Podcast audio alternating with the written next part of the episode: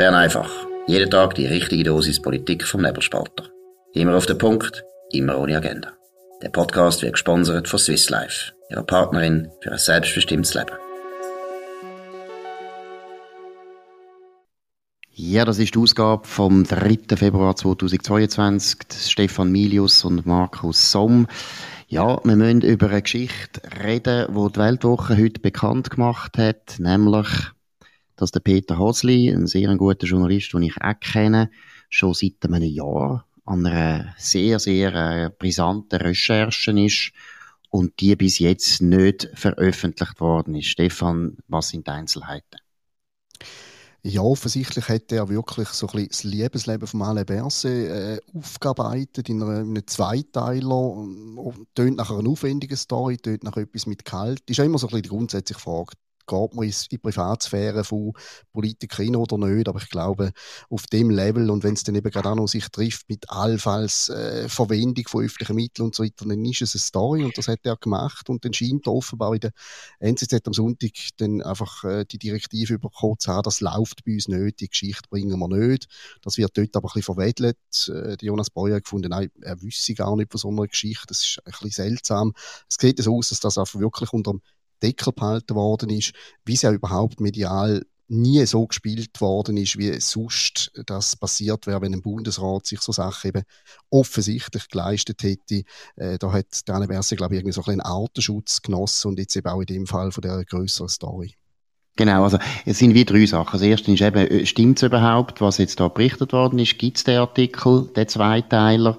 Äh, Detailtiefe, wo der Kurt W. Zimmermann, das ist der Autor von dem Artikel in der Weltwoche, Detailtiefe, wo der Autor hat, ist doch relativ groß. Eben Zweiteiler, der Hosli, sagen wir mal, auf Athen geflogen für eine, eine Informantin. Äh, teilweise werden die Frauen, die eben sollen Zeitensprünge haben mit, oder Affären haben mit dem Alain Berset, das sind, äh, die werden eigentlich nicht, natürlich nicht namentlich genannt, aber was ihre Funktion betrifft, Diplomatin, Journalistin, also, es deutet meiner Meinung nach viel darauf hin, dass es stimmt, aber gleichzeitig muss man sagen, Jonas Breuer hat es jetzt nicht bestätigt, der NZZ hat es auch nicht bestätigt. Also, das wissen wir jetzt mal nicht, aber äh, ja, wir sind auch Journalisten. Wir wissen etwa, Zimmermann ist erstens auch einer, der normalerweise nicht Zeug schreibt, was nicht stimmt. Und zweitens eben, äh, Details deuten doch darauf hin.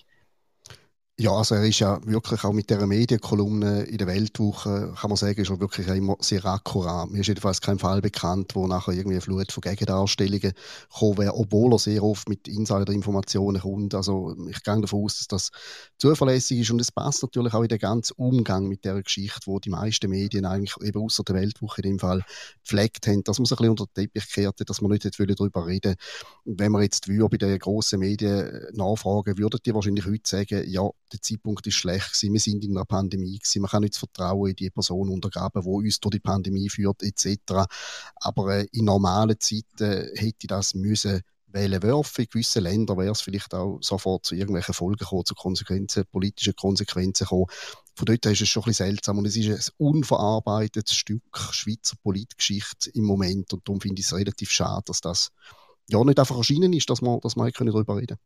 Absolut. Und eben, ich meine, das ist das mit der Pandemie, das ist natürlich ein bisschen eine Ausflucht. Also sind wir ehrlich, jeden anderen Bundesrat, außer der ist eben bei der SP, wäre sofort untersucht worden. Da hätten alle Journalisten sofort angefangen zu recherchieren. Wenn Karin Keller-Sutter äh, eine Affäre hätte, ich weiß nicht mit wem, mit dem kasachischen Justizminister, also das wäre ein riesen Thema, ganz gleich, ob es privat ist oder nicht. Es ist eindeutig, Alain Berset der genießt den Artenschutz. Er wird ja sehr selten in den Medien wirklich kritisiert. Ich meine jetzt auch Politik, oder? Ich meine, wenn wir ganz ehrlich sind, alle Verse hat eigentlich als Innenminister praktisch noch nichts erreicht. BVG, AHV, Krankenkasse, alles, alles Baustellen, die nicht fertig gebaut sind. Pandemie-Bilanz durchzogen. Ist noch schwierig zu sagen, wo ist seine Leistung, wo nicht. Gewisse Sachen finde ich, hat er gut gemacht, andere weniger. Aber letztlich ist völlig klar, der Alain Berset, und das ist immer wieder interessant bei den Journalisten, er ist ein bisschen jemand, wo halt sehr viele äh, Journalisten sich identifizieren wollen, oder? Es ist, äh, er ist ein Intelligenter, er ist brillant, er interessiert sich für ein bisschen Kultur und eben, er kommt bei den Frauen gut an, das wissen die Journalisten auch, das ist schon lange so.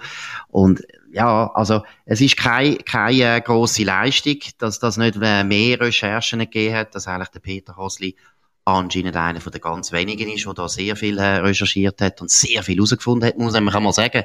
Er hat ja dann in der NZZ am Sonntag mal einen Teil, also nicht einen Teil, aber er hat ja mal einen Artikel gebracht, äh, der ist auch erwähnt vom Zimmermann. Und der ist auch extrem aufgefallen durch unglaubliche Präzision. Also der hat, der hat jetzt wirklich jedes Detail gewusst. Und ich habe dort schon gedacht, also der weiß sicher mehr. Weil, äh, er hat, ich meine, er hat Kreditkartendaten gehabt und von, von, von der Kreditkarte vom Alain Berset in Freiburg im Breisgau. Also er hat viel gewusst.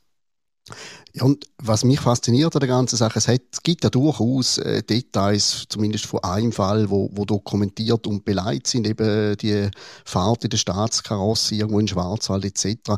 Was mich wirklich fasziniert ist, äh, eben jetzt im positiven oder negativen Sinn, die Souveränität, die der Alain Berset an den Tag legt, äh, der Mann marschiert einen Tag später vor die Medien und redet über Fallzahlen, wie wenn nichts wäre. Es perlt wie an einem ab und er wirkt dann nicht irgendwie bedrückt. Andere Leute hätten sich vielleicht mal verkrochen, sich vertreten lassen von jemand anderem.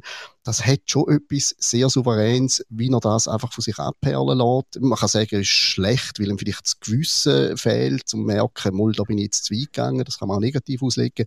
Aber es ist natürlich eine Qualität, die der Schweizer Politik wahrscheinlich so nicht oft sieht, dass jemand einfach äh, durch so etwas durchgeht, wie, eine, wie ein Mammutbaum in einer, in Luftlinie und sich gar nicht anmerken lässt, dass gerade die ganze Schweiz doch schon am Stammtisch jetzt gerade über mich redet.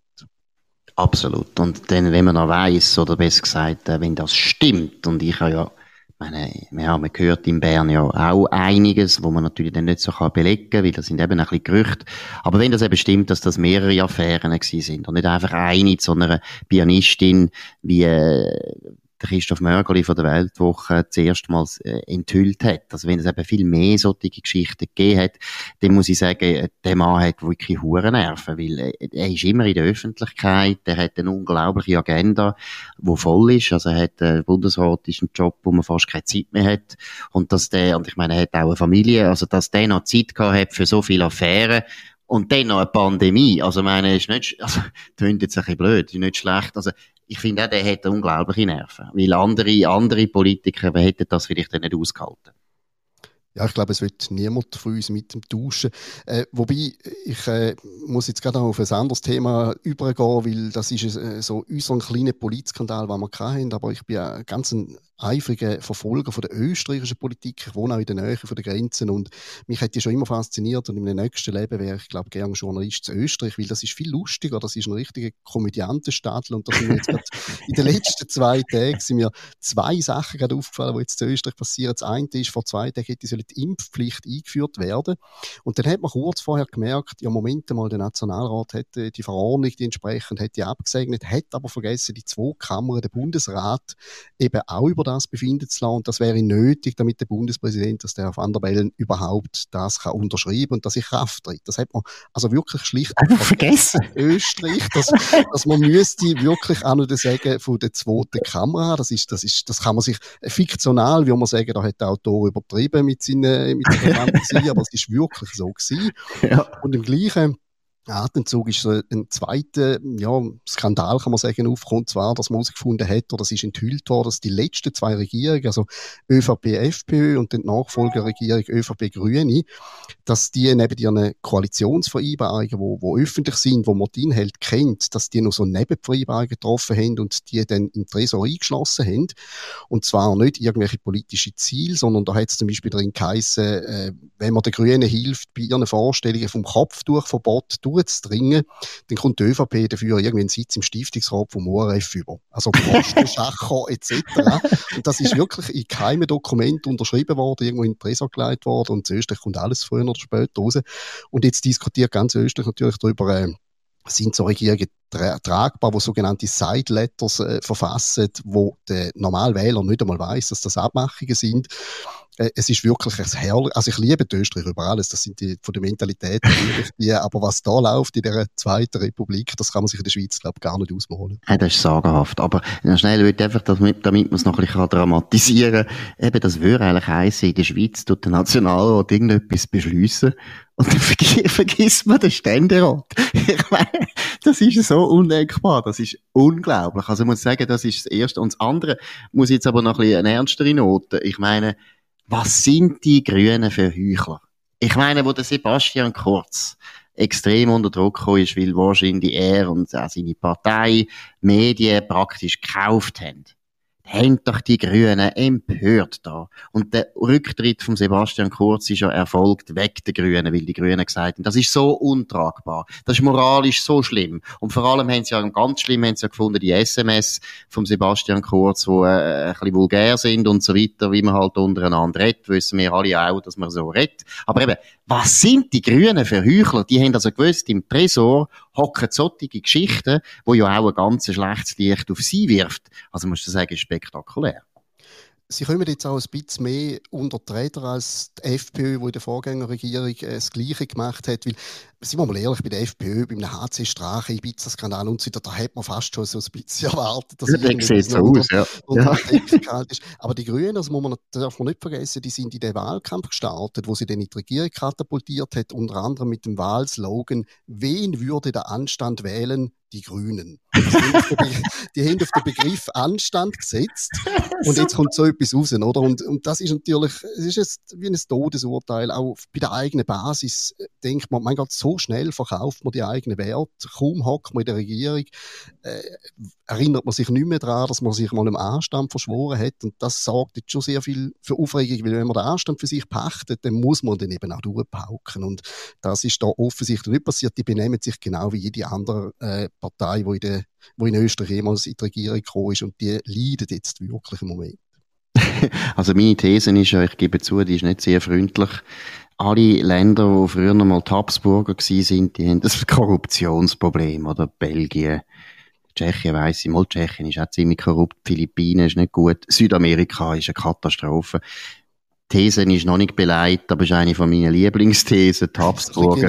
verankert, die Korruption. ja, die Habsburger, bei eins das einzige Land, wo die Habsburger gewesen sind, ist die Schweiz. Und dort sind sie nicht korrupt. Wir sind nicht korrupt worden, weil wir sie eben vertrieben haben, die Habsburger. Ist immer eine gute Idee, sonst hat man nachher ein Problem. Aber sag mal, hey, was würdest du jetzt sagen? Gibt das mal, gibt das noch Neuwahlen? Oder wie, wie ernst ist es? Also, können die Grünen da, ich meine, ich finde, für die Grünen ist das unglaublich peinlich. Also ich habe sowieso den Eindruck, in Österreich wird permanent gewählt. Wenn ich über Grenzen gehe, es hängen immer irgendwelche Wahlplakate. Ich weiß gar nicht mehr draus, ist das noch von der letzten oder schon von der nächsten. Das ist, das ist völlig unübersichtlich dort.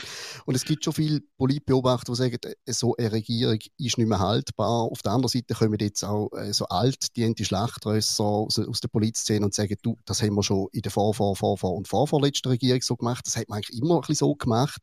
Aber jetzt hat es eine neue Dimension, weil es eben wirklich um Postenschacher auch gegangen ist und eben nicht nur vielleicht um gewisse Abmachungen, wo man gesagt hat, look, äh, das sagen wir auch noch untereinander, aber das muss man jetzt nicht öffentlich verhandeln, weil es ein bisschen heikel ist, sondern es war Postensache. Von dort her müsste man jetzt eigentlich reingehen und sagen, jetzt gibt es keine Basis mehr. Ich meine, der Kurz ist weg, aber das macht die ÖVP ja jetzt auch noch nicht zur sauberen Partei und jetzt sind die Grünen auch noch als unsauber enttarnt. Und von so einem Gespann wollen sich wahrscheinlich nicht einmal die Österreicher langfristig äh, regieren lassen. Die Frage ist ein bisschen, was kommt nach? Und wie handhabt das eine nächste Regierung? Die muss ja dann eigentlich wie auf Eier laufen, damit sie dann wirklich sich nicht nochmal so etwas bieten lässt. Ja. Gut, jetzt bringe ich ein bisschen ja, einen abrupten Übergang. Äh, der Endo Anaconda ist gestern oder am Dienstag gestorben. Mhm. Sehr, äh, glaube wirklich überraschend, nach sehr kurzer Krankheit. 66, das ist heutzutage gar kein Alter mehr. Gibt auch eine Verbindung zu Österreich, aber eben, das ist ein bisschen ein ruppiger Übergang. Also, seine Mutter ist eine Österreicherin gewesen, sein Vater ein Schweizer, früh gestorben. Dann hat er mit seiner Mutter, sind die zurückgezogen auf Österreich. Er ist dann auch in Österreich aufgewachsen. Und die Biografie vom Endo Anaconda ist schon unglaublich. Also, man, der hat, eben, der hat praktisch einmal, ist der fast verhungert, obdachlos, Kleingauner, bis der dann zu einem, äh, wirklich, muss man sagen, interessanten Musiker geworden ist in der Schweiz mit Stiller Haas. Was sind da deine Gedanken, Stefan?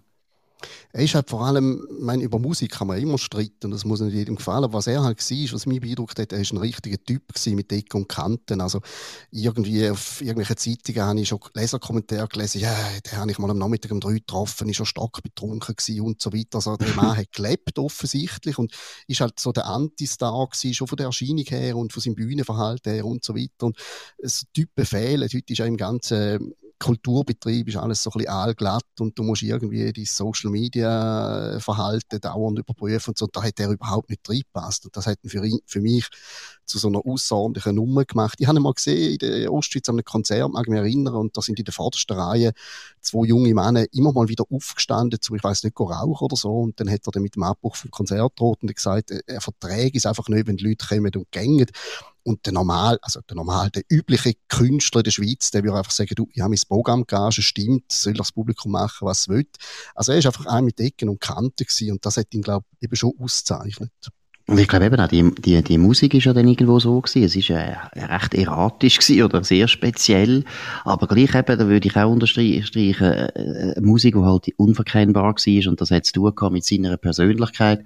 Eben sicher auch mit seinem Leben, wo eben nicht so, auch nicht so streamlined war, wie heute die meisten Kulturschaffenden oder man könnte auch sagen Journalisten. Bei den Journalisten ist es ein bisschen ähnlich glaube, früher, eben, nach 40, 40 Jahren, hat es auch Journalisten gegeben mit solchen Biografien und deshalb ist, ist der Journalismus teilweise auch vielleicht ein bisschen interessanter gewesen.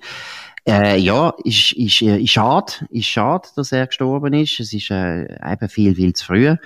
Aber äh, ja, können wir nicht machen, selbstverständlich. In dem Sinn, das ist Bern einfach gewesen, mit einer ein stilleren oder einer stilleren Hasennote. Und das ist der Stefan Milius und der Markus Somm auf dem nebelspalter.ch. Ihr könnt uns abonnieren, solltet uns abonnieren. Ihr könnt auch auf Apple äh, Podcasts das anschauen, oder auf Spotify. Könnt uns auch weiterempfehlen, loben, kritisieren, würde uns alles freuen. In dem Fall schönen Abend, danke fürs Zuhören. Wir hören uns wieder morgen um die gleiche Zeit auf dem gleichen Kanal. Auf Wiederhören. Das war Bern einfach, immer auf den Punkt, immer ohne Agenda. Gesponsert von Swiss Life, ihrer Partnerin für ein selbstbestimmtes Leben.